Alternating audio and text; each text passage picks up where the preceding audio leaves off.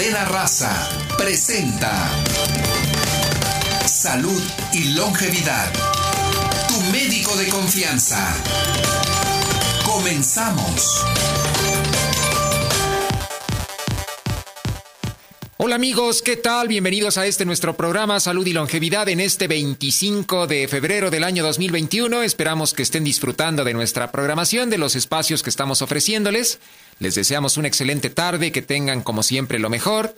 Y bueno, pues vamos a saludar a las personas que haremos posible la realización de este programa. Gracias a Alberto Aguilar que nos acompaña esta tarde en el control de audio.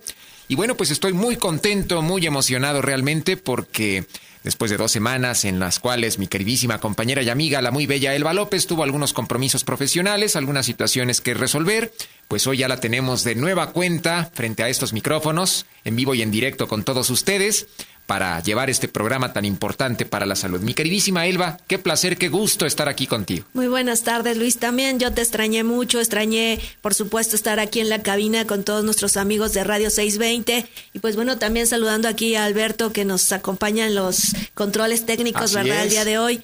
Y pues bueno, ya estamos el día de hoy con un tema bastante interesante.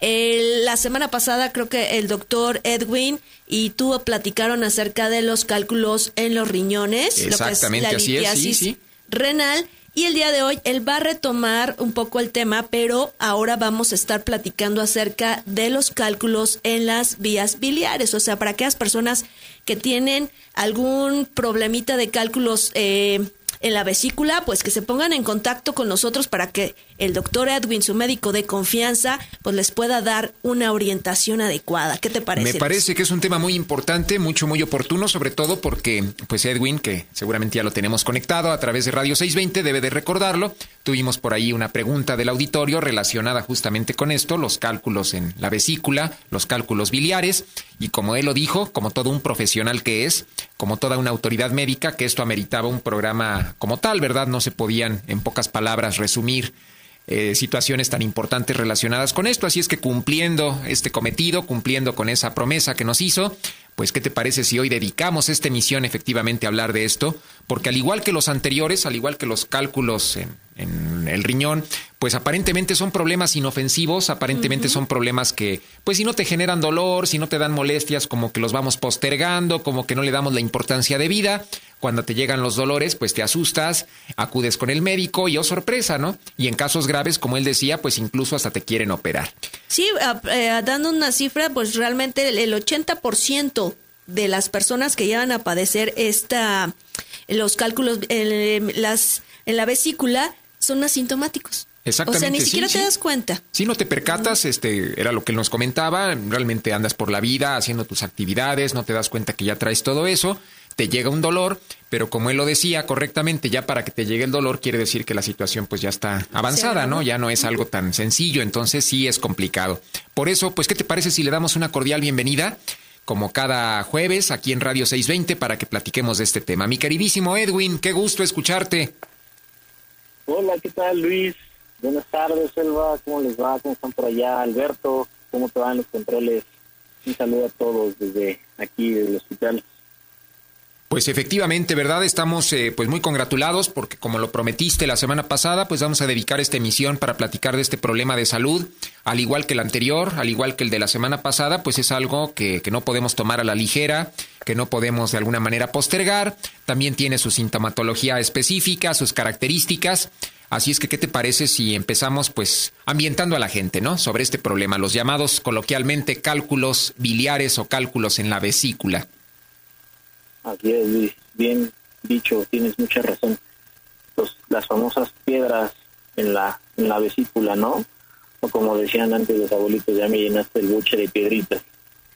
Pues, ¿qué les comento? La coledocolitiasis es la presencia de cálculos, como bien su nombre lo dice, en los conductos biliares. Estos son aquellos que vienen eh, precedentes, o sea, que vienen desde el hígado y hacen la colección hacia la vesícula, donde se almacena la, la bilis, para poder ayudar a la emulsificación de las grasas. Para eso sirve la bilis, también para dar color tanto a la orina como a la popó. Eh, bueno, estos cálculos como ya le habíamos mencionado, generan a veces cólicos, dolor, es famoso cólico biliar. Este pues es la obstrucción generada por una piedra en las vías biliares, la cual puede ir desde lo más leve como es producir un cólico biliar hasta una pancreatitis o una colangitis.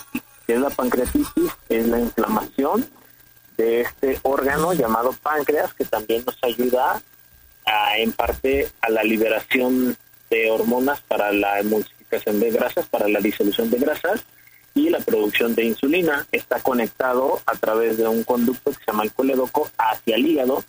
Entonces se une este conducto, eh, tiene un conducto en común tanto el páncreas como el colédoco, donde se unen y bueno, ahí es a veces donde se genera el problema. Entonces, eh, pues genera también mucho, mucho dolor, ¿no? Y algo un poquito ya más grave que es la conangitis, y que es la conangitis, es la inflamación producida en los conductos biliares, que esto a la larga puede también producirnos una pequeña infección.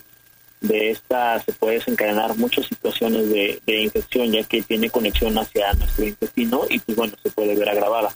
Por eso digo que sería un poquito más, uh, un poquito más grave, ¿no? Claro. Eh, bueno, pues es... sí, sí, adelante, perdón. No, no, no, ibas a preguntar algo, ibas a comentar. Sí, sí, pues qué bueno que nos estás ambientando, contextualizando con todo esto, sobre todo para que pues la gente comience a, a diferenciar, a discernir eh, sobre esta situación, que bueno, también estábamos comentando en el bloque anterior que, que, no da síntomas, ¿verdad? De alguna manera es algo que, que se va acumulando, que se va formando de manera silenciosa y pues en ocasiones esto nos pone en un serio peligro porque pues estaríamos con la duda, ¿cómo, cómo saber si ya lo estamos padeciendo o no? Sí, así es. Bueno, eh, la cuestión es la siguiente. Personas que están acostumbradas a comer mucha grasa, eh, estos pueden llegar a producir cálculos biliares. Por otro lado, también hay una eh, relación por ahí genética, entonces si tu familia también ya padece cálculos biliares, pues es muy probable que tú también la padezcas, ¿no? más tu entorno, del estrés que te genera y todo esto que nos, nos ayuda a desenvolvernos y generar este tipo de enfermedades, pues nos da un aumento de carga o de sensibilidad para poderla eh, expresar, ¿no? Lo importante es que sí eh, debemos, aquí podemos diferenciar también, al igual que en los riñones, eh, la cuestión de la producción de los cálculos. Cuando son cálculos, se pueden describir o pueden mencionarse como los primarios, estos cálculos tienen eh, un color marrón, es un color así oscurito, cafecito, eh, y estos se forman normalmente cerca de los conductos biliares, los biliares biliares. Hay otros que son los cálculos secundarios, estos son generados por eh, el colesterol. Se forman de pequeñas piedritas que se van uniendo, esta grasa se va solidificando y pues bueno, forman los cálculos secundarios y estos tienen un tinte un poquito más amarillento verdoso. También hay otros cálculos que se conocen como residuales y estos eh, pueden darse después de una cirugía llamada colecistectomía, que es la extracción precisamente de, estos cálculos y parte de la vesícula, ¿no? Entonces, este, pues bueno, estos se pueden ver o decir que son residuales porque probablemente aunque se haya retirado esta vesícula, eh, alguno quedó cerca del conducto, no se vio, no se observó y después de un año baja. ¿Cuánto tiempo tenemos para decir que es un cálculo residual? Hasta tres años después de una cirugía de, cole. Y también tenemos otros bien mencionados que también eh, se les conoce como recurrentes. O sea, digo, a pesar de que ya tuviste una cirugía una vez, eh, te vuelven a tratar de, de realizar una intervención ya no tan uh, quirúrgica, está abierta, pues, eh, a través de otro método que se llama CEPRE, eh, y ahí se encuentra que hay cálculos nuevamente, ¿no? Pero esto normalmente es a raíz del exceso de, producción de, de bilis eh, y del alto consumo de grasas que, que no se pueden emulsificar y que, bueno, genera toda una cascada, ¿no? De aumento de producción de bilis y como no hay una buena extracción, este pues se queda ahí digamos que anegada, atascada en este famoso reservorio llamado vesícula. No sé si hasta ahí tengan alguna alguna preguntita. Claro, pues eh, bueno, entonces estamos entendiendo por lo que nos estás eh, platicando, ¿verdad? En este segmento, que además de los antecedentes familiares, que en este caso sí influyen, pues una persona que, que, tiende a comer mucha grasa, tiende a abusar de productos alimenticios que tienen este componente, o bien, por así decirlo, que es muy enojona, que hace muchos corajes, por, por decirlo de alguna manera, puede ser propensa a, a contraer estas piedritas. Mm, Sí, bueno, así como que el coraje es a veces el, desencadenante, ¿no? Porque eh, normalmente cuando generas algún coraje hay liberación de adrenalina, entonces eso hace que se mueva a nuestros intestinos, ¿no? Y al moverse nuestros intestinos, el cerebro sensa como si hubiera comida y entonces trata de liberar esta famosa bilis que a, al parecer pues no hay nada en el intestino y entonces se mueven las piedritas y genera el cólico biliar, ¿no? Que muchos lo atribuyen a de, ah, ya me di el motorcijón por el coraje que me hiciste pasar, ¿no? Pero no, es parte de, de la respuesta de nuestro mismo cuerpo. Eh, parte de los síntomas, como ya lo habías mencionado, es un dolor. Este dolor es característico. Eh, de hecho, inicia cerca de, para que, bueno, nuestro público lo pueda identificar, cerca de la boca del estómago y hacia el reborde de nuestras costillas del lado derecho. Este eh, dolor es de inicio gradual, o sea, empieza ahí como una pequeña punzadita en la cual va como si tuvieras tu corazón, tu corazón en esa zona, ¿no? Va latiendo, va aumentando, va aumentando hasta que llega un momento en el que se intensifica y no te permite a veces ni respirar, ni comer, ni moverte, ni nada, o sea, te, te mantiene ahí detenido totalmente. Y es tan característico porque solamente se presenta como hacia un lado, hacia un lado derecho de de la parte de enfrente hacia la parte posterior, pero recorriendo en el lado derecho únicamente. También este dolor se ve producido o desencadenado por algunos alimentos llamados alimentos colecitoquinéticos. Antes se decía que eh, únicamente podrían ser los alimentos tipo el huevo, eh, chocolate, lácteos o grasas o alimentos muy condimentados hoy en día se ve que la mayoría de los alimentos que también ingerimos pueden llegar a ser hasta cierto punto cinéticos, como cual, por ejemplo, el, el, jamón, cosas que contengan salmuera, cosas que, por ejemplo, vengan enlatadas, como el atún, eh, la sardina, o sea, cosas que relativamente vienen también muy condimentadas, eh, como el mole, el chocolate. Entonces, estos se conocen como eh, alimentos tipo colistocinéticos los cuales después de esta ingesta desencadenan un dolor.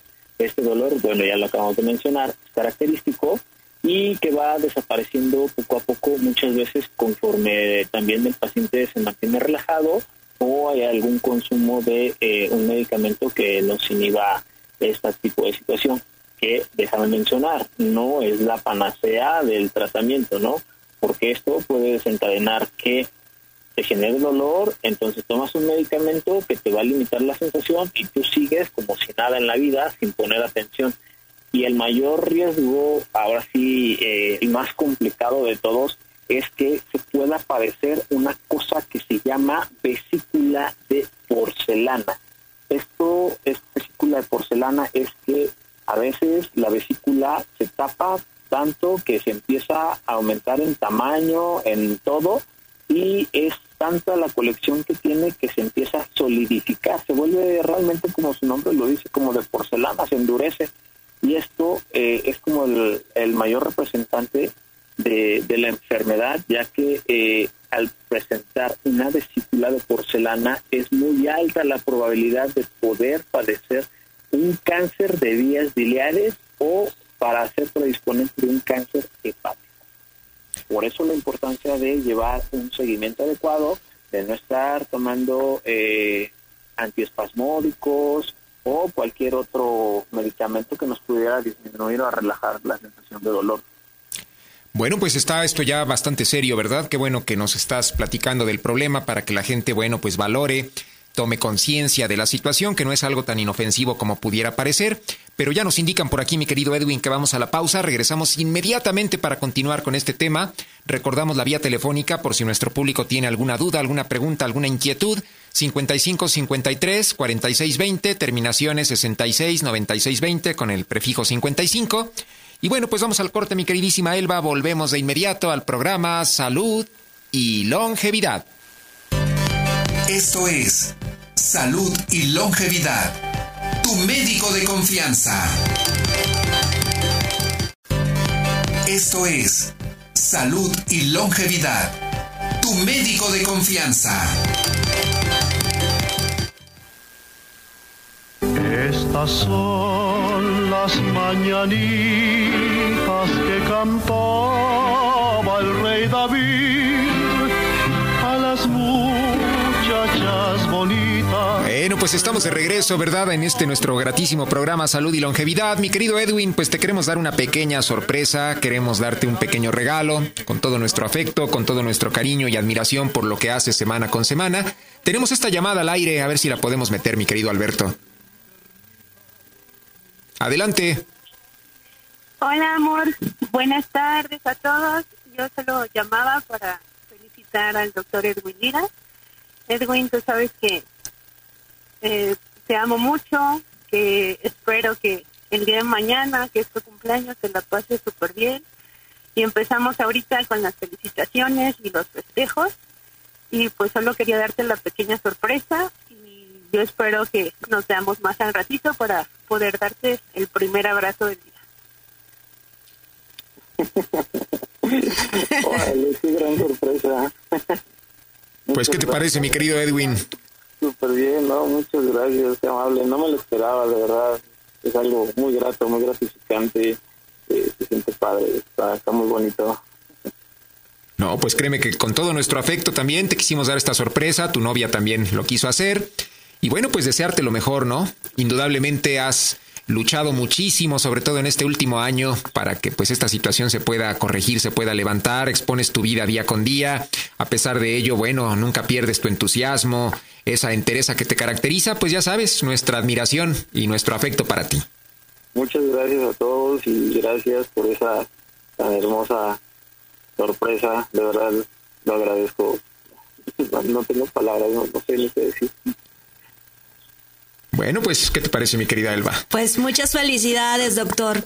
Esperamos que te haya gustado mucho tu- la, la sorpresa. Muchas gracias, sí, pues ya nos veremos también más tarde para empezar, yo creo, los festejos, ¿no? Hay que volverlo día nacional. Sí, no, no podemos hacer gran festejo, pero este. Ya no- lo haremos algún día, Ya no te sí, ya, te festejaremos tu cumple. a la distancia, a la distancia, sí, exacto. Muchas gracias, hacen que, que se me quiebre un poquito la voz. No, pues eh, créeme que nos emociona mucho. Y bueno, pues ahora sí que continuando, ¿verdad? Con este tema, continuando con esta situación tan delicada que, que nos estabas exponiendo, ¿verdad? Cuando ya se empiezan a manifestar esas características, cuando ya esa vesícula de porcelana, como bien decías, empieza a afectar al organismo, ya vienen otro tipo de consecuencias. Entonces, volvemos a reiterarlo, no es algo que se deba de tomar a la ligera, no es algo inofensivo o no eh, debemos de confiar eternamente en que un paliativo, un medicamento va a estar controlando algo que se tiene que erradicar de otra forma. Sí, así es. Eh, bueno, eh, también cabe mencionar que hay ciertos eh, bichos, ciertas bacterias, parásitos que pueden predisponernos, ¿no? Entonces, cuando hay personas que se encuentran también en un estado de desnutrición, eh, estos parásitos pueden hacer de las suyas y pues aumentan la susceptibilidad. Personas que también llegaron a padecer eh, quistes hepáticos por situaciones diversas, una de ellas a veces es el consumo de este procesado eh, natural blanco llamado la leche de los dioses, el famoso pulque, eh, también puede generar eh, cierta pequeña predisposición, ¿no? Entonces, pues es importante eh, estar verificando cuestiones, ¿no? A veces también eh, la colangitis eh, se ve asociada con un síndrome de inmunodeficiencia humana que muchas veces no es detectado, sino es por esta misma enfermedad, ¿no? Que es una infección a nivel de las vías biliares. Ah, Oye, Doc, ¿y qué de cierto? Porque bueno, eh, ya, ya aquí este Luis te, te preguntó que si los corajes eh, propiciaban, ¿no? Algún eh, esta esta situación. Pero, ¿qué de cierto? Porque yo, yo estuve investigando un poco acerca del tema y mencioné que hay un de un 10 al 20% que se da en mujeres, o sea, es un predominio en mujeres. Ah, sí, claro, eh, también hay predisposición más hacia las mujeres. Lo que pasa es que también eh, por los embarazos, cada vez que una mujer se embaraza, aumenta el riesgo de poder, de poder padecer eh, cálculos biliares. Estos se ven generados por el aumento del útero, el cual desplaza los órganos y como digamos que es un pequeño globito el que está colgando abajo de nuestro hígado, eh, donde se colecta toda esta bilis, que es la vesícula, entonces el órgano se ve desplazado, lo, lo intenta levantar, entonces genera como un codo, un doblez, el cual no permite la salida de, esta bilis, eh, produciendo pues inicialmente a veces el famoso lodo biliar que posteriormente tanto acúmulo de lodo biliar eh, llega a generar eh, estas pequeñas piedras, ¿no? Exactamente. Y, bueno, pues eh, podría influir algún trastorno o enfermedad, por ejemplo, como la obesidad o algún trastorno en el hígado, alguna cuestión hepática, algún otro tipo de problema influye también para detonar esto. Sí, claro, todos los trastornos directamente eh, que afectan a nuestro hígado puede llegar a, desarrollar eh, en parte, no directamente, pero sí tienen una parte proporcional hacia este tipo de patologías, ¿no? Por ejemplo, a veces también eh, un poquito de, la cirrosis, un poquito de la predisposición de personas que ya padecieron hepatitis, también podemos hablar un poquito de cuestiones, por ejemplo, um, virales, como ahorita lo viene siendo el COVID, eh, ya bien lo mencionamos, cuestiones también eh, de desnutrición, lo acabo de mencionar, y para aquellas personas que son gorditas, que son obesas, que son eh, con sobrepeso, pues la predisposición de también poder padecer el hígado graso tiene también por ahí una pequeña correlación, ¿no? Porque es el aumento de las grasas en todo el contorno y dentro del hígado, que este, pues bueno, tiene relación en parte también con los triglicéridos, como ya lo había mencionado eh, hace unos minutos. Bueno, pues con esto ya tenemos un cuadro muy completo, ¿verdad, mi queridísima Elba? Para que las personas empiecen a analizar su caso de manera personal, de manera individual. Por un lado, como nos dice Edwin, los antecedentes familiares, hay que checarlos, hay que revisarlos, tomando en cuenta que esto es asintomático en sus primeras fases, por otra parte, bueno, revisar qué es lo que estamos comiendo, si estamos abusando mucho de las grasas saturadas, de las carnes rojas, de aquello que normalmente es abundante en colesterol. Por otra parte, bueno, aquí tú nos estás aportando una herramienta muy valiosa. Las mujeres como que podrían ser un poquito más vulnerables para que tengan más cuidado. Las personas obesas, ¿verdad? Las que tienen ya esa desafortunada enfermedad que está consumiendo a la humanidad, pues también tienen que revisarlo. Entonces creo que con todos estos elementos, estas herramientas, se puede formar el rompecabezas y, la persona puede acudir en, en, fases previas, aunque no tenga síntomas, simplemente para que pues tenga una revisión, ¿verdad? Sí, así es. De hecho, ante la primera sintomatología que presenten, porque bueno, también a veces se menciona que el hígado graso duele, eh, pero posterior a alguna ingesta, no sé, digamos, desayunar un huevo y empezó por ahí la punzadita, yo creo que lo ideal es acudir a su médico de confianza, al médico de la colonia, al de la farmacia cercana, al de su unidad médico familiar, para empezar a realizar los estudios, ¿no? A veces eh, estos estudios nos llevan un poquito de tiempo para poder determinar a ciencia cierta o se necesitan un poquito de algunos estudios eh, ya más específicos, ¿no? Como por ejemplo puede ser desde eh, la toma de muestras eh, de pruebas de función hepática y ver eh, los niveles de triglicéridos y colesterol que se mantienen en la sangre, así como también otras niveles como es la, la TGO, la TGP, que nos dicen el que el hígado se encuentra y toda esta zona un poquito inflamada, ¿no?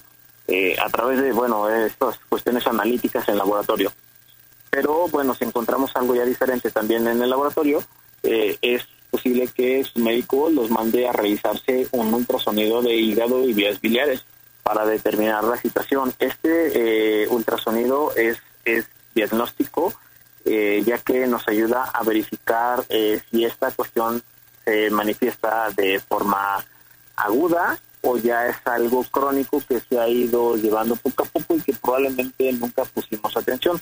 ¿Cómo lo determinamos cuando ya es algo crónico? La pared de esta vesícula se ve ligeramente engrosada hasta una prox de 8 milímetros o mayor.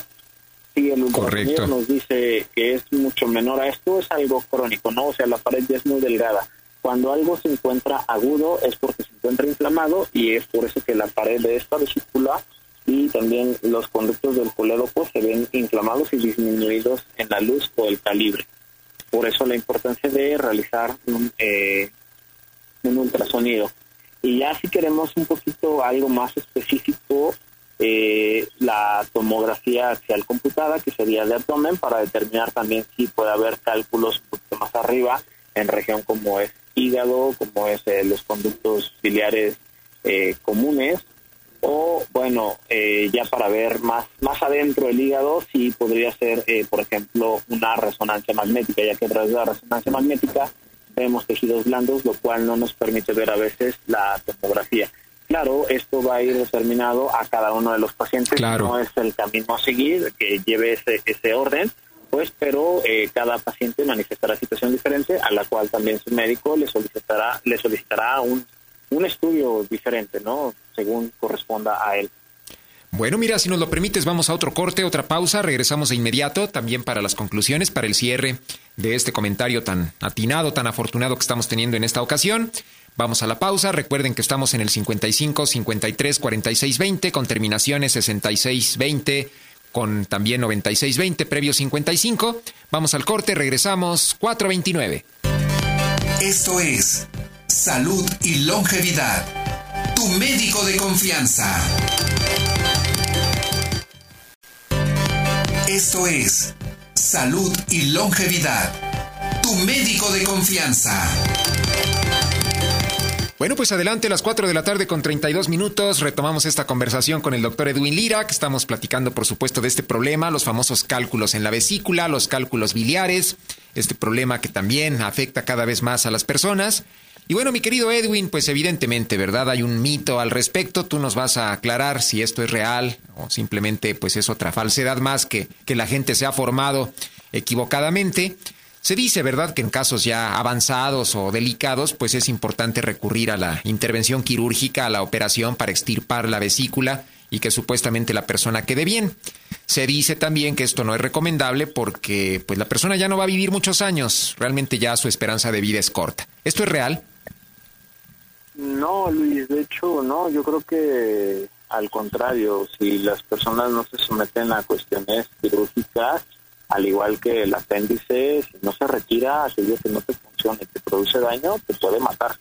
Entonces, es por eso la importancia de poder dar una atención pronta y expedita a esta patología, porque si no tomamos en cuenta esto, eh, el principal predisponente, pues ya lo mencioné, bueno, el mayor o no sé, el, el más grave, por así decirlo, es este, padecer una vesícula de porcelana, la cual condiciona que pues pudiera llegar a padecer cáncer eh, en años venideros. Claro. Por eso lo ven las personas. Pero al contrario, o sea, la, la calidad de vida de las personas se ve mejorada cuando eh, se les realiza la cirugía. Y bueno, también cabe mencionar que hay dos tipos de cirugías una laparoscópica, que es a través de pequeñas incisiones que hacen en tu abdomen, en tu pancita, y meten cámaras, meten muchas cosas llamadas puertos para poder maniobrar y realizar una cirugía cerrada. La complicación de esta es que se pueda, eh, dentro de, de, la realización de esta cirugía, se pueda dañar alguna zona del hígado, de los conductos, o que eh, se riegue la famosa bilis dentro de nuestro estómago, que eso no debería de pasar, y generar una infección. Entonces, en ese momento se realiza una cirugía abierta. O sea, de una cirugía cerrada puedes pasar a una abierta.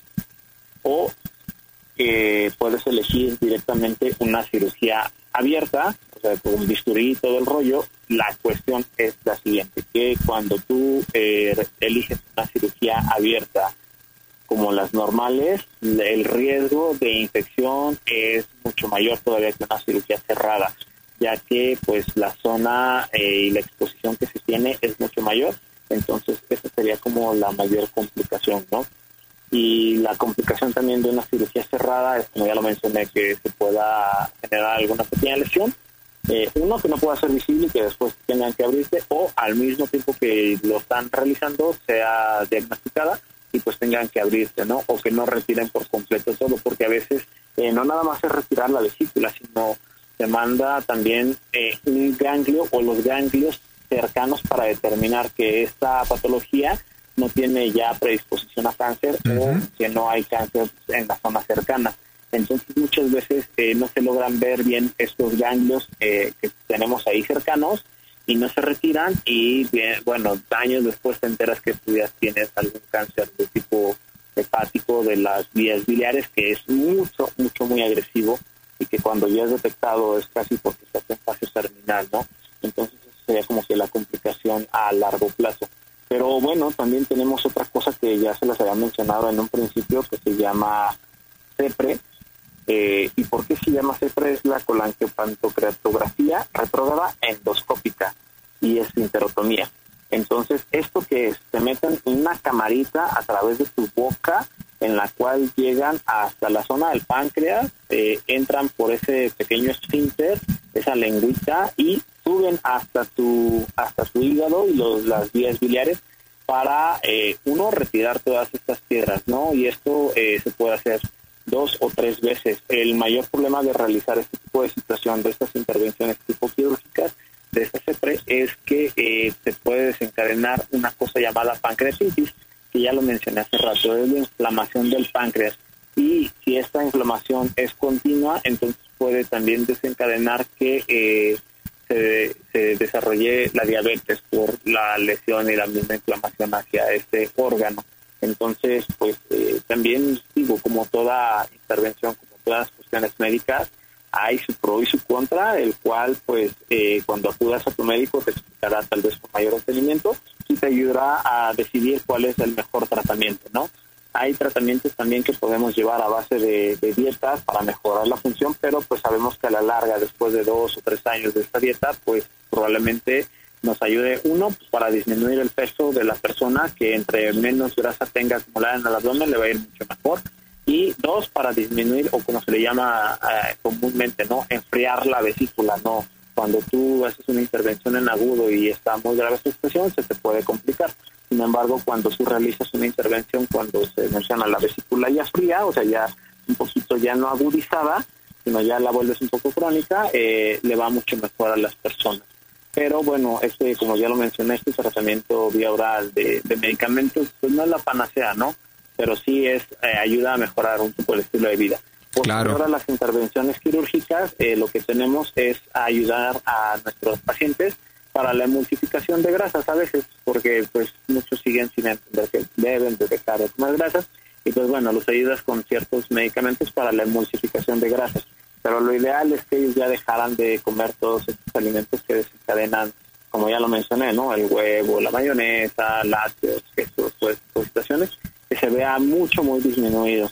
Para lo cual, pues nuevamente, vamos a caer a lo que ya siempre les he venido diciendo, ¿no? Entonces, tener una alimentación muy bien balanceada, adecuada, come cinco veces al día, mantente perfectamente hidratado, porque esto nos va a ayudar también mucho a mejorar esta situación, ¿no? Ya como se los he venido mencionando, Hidrolife es perfecta y muy buena para esta situación, para ayudarnos a mantenernos bien hidratados, con una adecuada circulación y una, eh, una adecuada excreción, ¿no?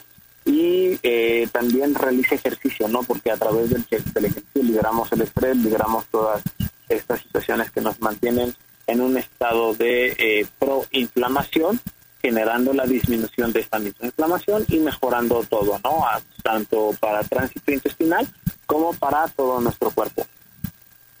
Doctor, adicionalmente a esto que nos acabas de mencionar, ¿qué más nos recomendarías para que nuestro hígado estuviera o se mantenga saludable? La ingesta de vitaminas, hay, hay eh, ah, vitamina B, eh, por ejemplo, cuando se llega a inflamar un poquito el hígado, la, la indicación es a veces mandar un poquito de, un exceso de vitamina B para que nos ayude a desinflamar. Bueno, es, es relativamente algo, eh, no sé cómo decirlo, ah, como relativo, pero no, no, no es totalmente la panacea. Hay eh, ciertas eh, dietas que nos ayudan a la desintoxicación y liberación de todos estos radicales libres, pero pues bueno, no es un alivio transitorio, no es una ayuda transitoria. Pero pues si ya sabemos que nuestro paciente padece esta patología, eh, la culminación de esta va a ser eh, una CEPRE, una cirugía láparos o una cirugía abierta. Eso es lo que digo, a final de cuentas va a terminar mejorando la situación de ellos. Bueno, pues qué interesante, ¿verdad, mi querida Elba? Y, por otra parte, bueno, qué, qué, bueno que ya nos has aclarado que es un mito eso que se maneja, o sea, no, no es una condición imperante que quien se sometió a la cirugía necesariamente vaya a vivir pocos años, puede tener una calidad de vida prolongada. Pero lo que sí nos queda claro es que no tener vesícula, pues también es algo antinatural, ¿verdad? Se tiene que hacer algo para suplir esa función. Sí, así es, ya que eh, muchas veces la, la bilis ya no se acumula en esta pequeña bolsita, entonces pasa directo a nuestro intestino y pues bueno, esta, el exceso de bilis, uno, pues nos puede generar un poquito de diarrea, dos, la distensión de, del abdomen y pues tres, eh, a veces este, también nos da mucha, mucha coloración ¿no? a, a, la, a, la, a la popó, esta modifica la coloración de la popó, entonces pues bueno, digo, para todo... Eh, para todo mal existe un tratamiento, tal vez no es lo adecuado, pero pues eh, las cuestiones médicas vía oral, la dieta, ayudan a mejorar muchísimo el tránsito intestinal y todas estas situaciones que se ve presentada en nuestros pacientes. Bueno, pues ¿qué te parece mi querida Elba? Creo que ha sido bastante importante todo esto. Así es, doctor. ¿Alguna otra cosa que quieras agregar? Pues eh, como ya lo mencioné, ¿no? Trata de disminuir la ingesta de grasas, eh, también la ingesta de alcohol. Si vas a ingerir alcohol, bueno, tomate una copa de vino, una copa de vino, eh, eso sí, nos puede ayudar un poquito, más no la cerveza, no el tequila, no nada de eso, ¿no? los vinos contienen eh, antioxidantes, resveratrol, muchas cosas que nos pueden ayudar uno, tanto para prevenir infartos, dos, para prevenir lesiones como este tipo, y nos ayuda también a emulsificar también parte de estas grasas. Eh, realiza ejercicio, mantente muy bien hidratado, como es el uso de, de Hydrolife, nuestra agua que, venimos promocionando desde, el principio, y pues realiza ejercicio, ¿no? Para mejorar también tu tránsito intestinal, para disminuir los niveles de triglicéridos y colesterol en el cuerpo, y bueno, pues eso nos va a ayudar también a la mejora eh, de cada uno de los pacientes. El consumo de fibra, ¿verdad? También es importante. Sí, claro, también eh, consumir un poquito de fibra es, es interesante porque, pues bueno, eh, esto también ayuda a mejorar el vaciamiento de nuestro intestino y pues la disminución del consumo de harinas, que también eso genera distensión en el abdomen la distensión genera que se produzca gas y el gas aumenta la presión dentro de nuestra pancita, produciendo que todos los órganos aledaños se vean como un poquito más apachurrados, más comprimidos, lo cual puede también desencadenar molestia y dolor. Bueno, mira, eh, nos eh, manda aquí nuestro compañero Alberto Aguilar un comentario de una persona del auditorio. El señor Arturo pregunta si las piedras en los riñones, que de hecho ya habíamos platicado de eso la semana pasada, se tienen que operar. Eh, sí, bueno, ya lo mencionamos, ¿no? cuando es una cirugía abierta de, este riñón, se disminuye la función de este mismo órgano, la función renal. Entonces, esto genera eh, disminución también, se ve complicado hacia, nuestro, hacia nuestra vida diaria, ¿no? Pero hay cirugías en las cuales, por ejemplo, tanto hombres como mujeres pueden entrar a través de este conducto por donde hacemos pipí, de este conducto urinario, la uretra, y llegar hasta el riñón para poderlas extraer a través de unas pincitas o a través del láser. Pero siempre hay que tratar la eh, enfermedad de base. Digamos que la, la renal eh, es una enfermedad subsecuente producida, eh, por ejemplo, por problemas de tiroides, por problemas de baja ingesta, poca hidratación, de infecciones de tracto urinario recurrente. Entonces, pues la enfermedad de base en este caso sería, por ejemplo, la infección, la infección del tracto urinario. No hay que tratar esas, estas bacterias que están desencadenando o ver la situación que esté desencadenando muchas veces eh, de tracto urinario. Bueno, pues ¿qué te parece si vamos al corte? Eh, no sé si todavía tengas algunos minutos después o ya es el momento de, despedirnos por esta ocasión. Sí, creo que eh, el día de hoy vamos a, dejar hasta aquí. No sé si tengan algunas dudas de retirarnos porque hay que entrar al área y hay un poquito de, pacientes ahí en espera, ¿no? De nosotros también. Claro que sí. Doctor, pues nuevamente feliz cumpleaños. Muchas gracias, Elba, Luis, un gusto poder. Sí, pues ahora sí que una pequeña sorpresa, ¿verdad? Un abrazo. sí, no, me, sorprendieron mucho, de verdad, ya no sabía ni qué hacer, ni qué decir. De, fue algo que me dejó, no sé, shock, shock emocional, muy, muy grato, muy grato. Nunca había sucedido algo como esto, creo. Bueno, pues enhorabuena, muchísimas felicidades, nos escuchamos la próxima semana, nosotros vamos al corte, regresamos. Esto es Salud y Longevidad, tu médico de confianza. Esto es Salud y Longevidad, tu médico de confianza. Bueno, pues ya estamos de regreso. Desafortunadamente nos quedan unos pocos minutos, mi queridísima Elba. Creo que el tema de hoy fue también, pues, interesante, profundo. Además, bueno, se juntó esta situación muy grata, ¿verdad? Del cumpleaños, que será el día de mañana, de nuestro querido médico de confianza, Edwin Lira. Creo que fue una emisión especial. Así es que estamos muy contentos de que ya estamos, pues, en la recta final con estos comentarios adicionales. Así es, como cada jueves nosotros intentamos hacer un programa especial para todo nuestro auditorio y siempre con la mejor actitud para que eh, puedan ustedes mejorar, por supuesto, su salud. Y si usted quiere volver a escuchar o está interesado, no alcanzó a escuchar todo el tema de cada jueves, pues bueno, la sorpresa, como ya mencionó también Luis el jueves pasado, es que ya nuestros programas están disponibles en la plataforma Spotify y en otras plataformas. Así es, Van a poder ustedes escuchar nuevamente. Estamos subiendo poco a poco. El de la semana pasada ya está en Spotify, el de los cálculos en los riñones, los cálculos renales. Ya también eh, hay otros dos programas del doctor Edwin Lira, como el de la gastritis, el primer programa cuando él inició la nueva etapa de salud y longevidad. Entonces, todos estos programas vamos a irlos subiendo eh, a lo mejor uno o dos por semana aquí en esta plataforma de Spotify. Entonces, usted entra a la aplicación y busca salud y longevidad con el doctor Edwin Lira y usted va a poder escuchar cuantas veces quiera Sobre todo, los por ejemplo, programas. ahorita que el señor Arturo, ¿verdad?, nos preguntó esto de los cálculos en los riñones, que ya habíamos hablado de ello la semana pasada. Bueno, el doctor, evidentemente, con todo profesionalismo, le dio pues una pincelada, ¿no? De lo Así básico, es. pero si quiere saber más eh, características, síntomas, tratamiento, pronóstico, pues nos puede buscar en esta plataforma. Así es. Ahí lo escucha completo, las veces que quiera, como tú dices, y bueno, si tiene otras dudas adicionales, pues ahí podrán salir. Así es, usted puede buscarlo. Es el programa del jueves pasado ya está, se subió a la plataforma el día de ayer, el de litiasis renal. Y repito, usted lo puede buscar en Spotify como Salud y Longevidad con el doctor Edwin Lira. Y ahí va por los temas, este, bien especificado qué temas son, y ya usted selecciona el que quiere escuchar y las veces que lo quiera repetir. Y por supuesto, pues bueno, la idea también es que nos recomiende, que nos Claro, sigan, por supuesto. que nos sigan más personas en estas plataformas. Por otro lado, en memoria de el que fue nuestro médico de confianza, el doctor Marino Salamanca, yo le voy a hacer una recomendación a este señor.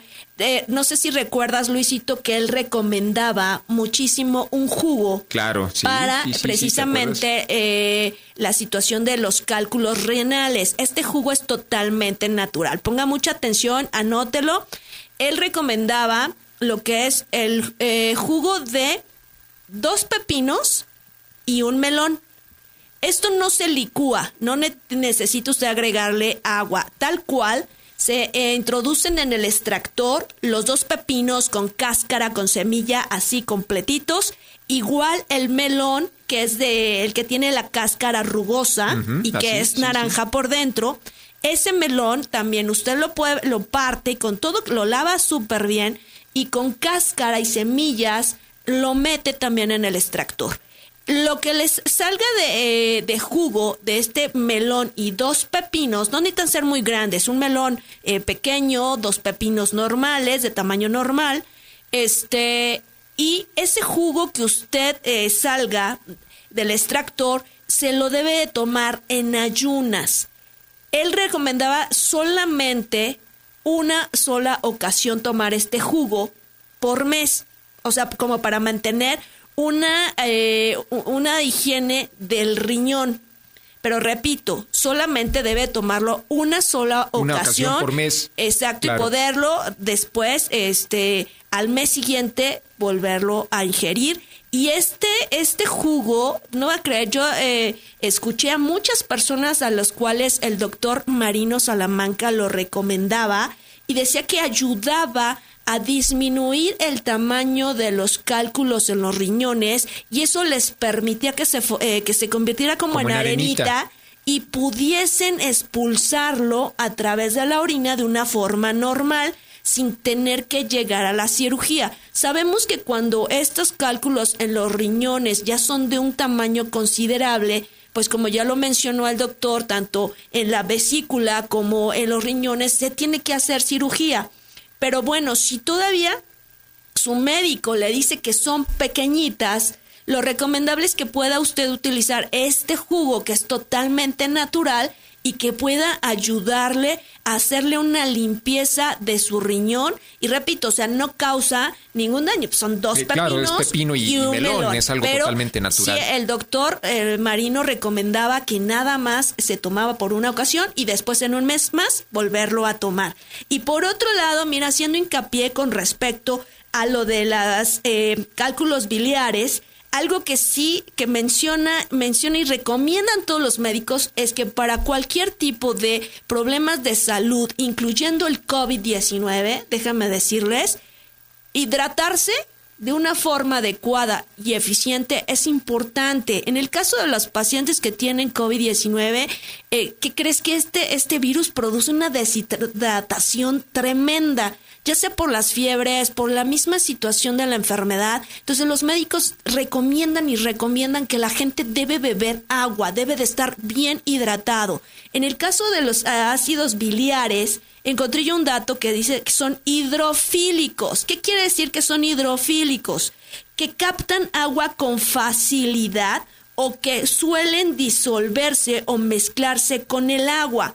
Si usted quiere tener su hígado sano, saludable y mantener estos ácidos biliares también eh, de una forma saludable, pues lo más conveniente es que usted esté súper bien hidratado. Repito, estos ácidos son hidrofílicos y eh, si usted, por el contrario, no está bien hidratado, su sangre no se limpia, acumulamos colesterol en las paredes de las arterias. Y entonces una herramienta fácil de bajo costo y que es la forma más sencilla de que usted pueda estar saludable es beber agua.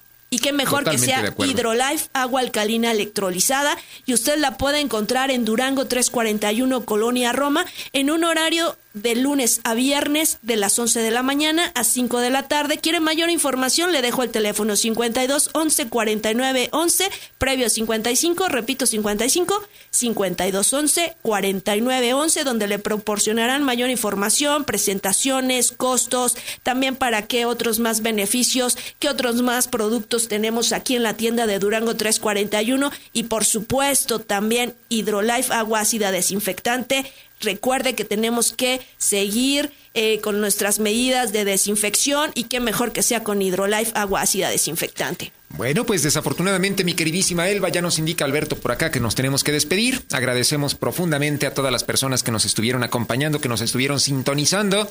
Esperamos que este programa pues les haya agradado, haya resultado no solamente de su agrado, sino también de gran utilidad para su salud.